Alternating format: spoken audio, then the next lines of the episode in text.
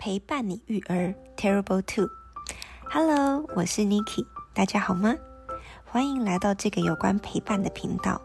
在很多的方面，我都是一个新手，想要透过这个陪伴的频道，陪伴你，也陪伴我一起成长。今天想要跟大家聊一聊可怕的两岁。我的儿子小宝目前进入到两岁四个月，也正式的进入到 Terrible Two 的阶段。越来越有自己的想法，越来越坚持，也越来越勇于尝试。对于自我的主权意识、秩序感，还有说不的权利越来越膨胀。其实这些都是很棒的状态，只是身为一个母亲，要保护他的坚持、勇敢与想法的同时，还要保护他的安全及教导，真的需要一些练习。他开始不断的在试探妈妈的底线，确认一下自己这样做可不可以，确认妈妈会不会凶我，还是会持续爱我。我与两岁的小宝斗智斗勇后，总结四个小原则。如果你也对这个话题有兴趣，就跟着我一起听下去吧。第一个小原则是，不要给他过多的反应跟情绪。我发现这个时期的小孩正在探索的阶段，我的每一个反应对他来说都很新奇。我反应越大，他就越想要去做。记得我第一次狠揍他的小屁股，是有一天午睡的时候，我们躺在床上，他翻来覆去就是不睡觉。但因为规律的作息、充足的睡眠以及正常的饮食，在我们家是非常重要的。所以在那个当下，我很生气，我打了一下他的小屁股，他竟然咯咯笑得很开心。我再更用力打他一下，他竟然转过头来吐舌头做鬼脸。哦，我是真的有打到屁股红红的状态哦。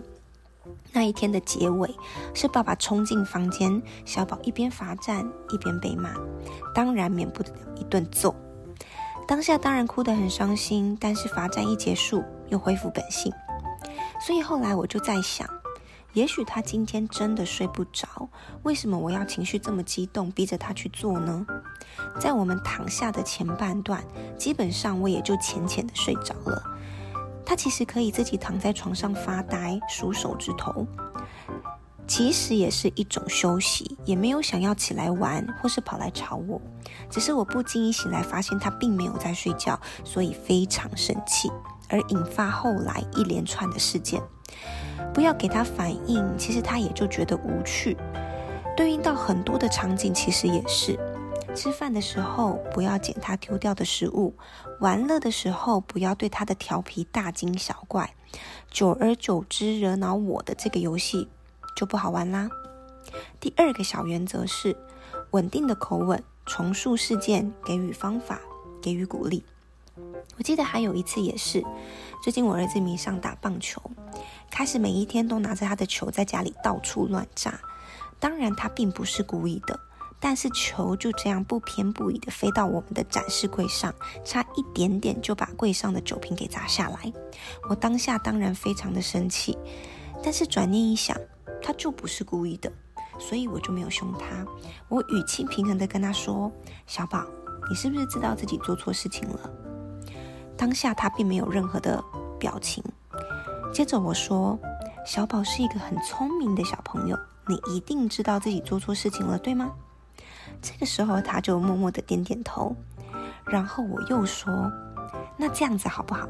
我们想一个补救的方法，你把掉下来的东西放回去上面。”这个时候小宝马上搬起小凳子，很吃力的拿着那个小摆饰，站在凳子上面放回去。然后我又说：“哇，这样就完成了耶！你真的是一个很棒的小朋友，这样就可以啦。做错事情没有关系，但是我们要勇于承认错误。”那个当下，我才发现，其实我的儿子非常聪明，而且是一个非常要面子的孩子。他其实心里都知道，只是他在等待你的下一个反应来决定他要怎么做。当我们跟着孩子一起学习的时候，孩子也会成长。第三个小原则，给孩子尊严和小孩视线平行的沟通。你是想看看，如果突然有一个比自己高两倍的巨人张牙舞爪的生气，会不会觉得很可怕？还记得有一次我带他去 Outlet，他看到了一间卖锅具的商店，里面的锅子颜色非常非常的鲜艳，他看到就很兴奋的冲进去。我来不及跟着他进去，我只能接着他屁股后面一直说：“小宝，no，不能摸，no。”但是呢，小宝还是非常的兴奋，没有听进去妈妈说的话，两只手不仅摸了，还把锅具给举起来。气急败坏的我立刻把他抓出店家，当然马上就被爸爸抓去旁边说罚站。这个时候，小宝小小声的说：“不要罚站。”然后就想冲向我，脸上笑嘻嘻的开始作怪。爸爸突然意识到这里好像是公众场合，立刻蹲下跟小宝说：“好，我们不要罚站。”但你知道你做错什么了吗？小宝这个时候他还是在反抗，我也走向前去蹲下说：“小宝，你一定知道对不对？只是你不知道怎么补救。我们做错事，承认错误。妈妈小小声的跟你说，没有人会听到。我们想想看，应该要怎么做好吗？”这个时候，小宝终于冷静下来，站得直挺挺。我接着说：“这样好不好？我们一起进去跟店员阿姨说抱歉，下次不会了。”这样补救就好了，好吗？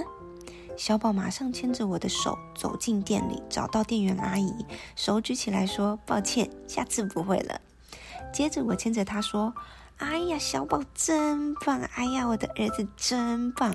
做错事情勇于承认，还知道怎么补救，太棒了！”最后一个小原则：坚定底线。吃饭就是要在餐桌，就算不想睡，也要躺在床上休息一下。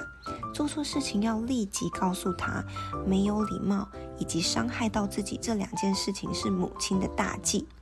只要定定好规矩，我就绝对会带着小宝一起做到。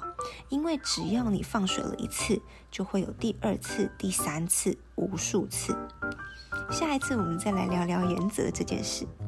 当然，不是每一次都是良好的沟通当 ending，也不是每一次都能不发脾气的好好教育。但是学习本来就是一种过程，对孩子也是，对家长也是。只要记得，我们都在不断磨合进步当中，就是最棒的了。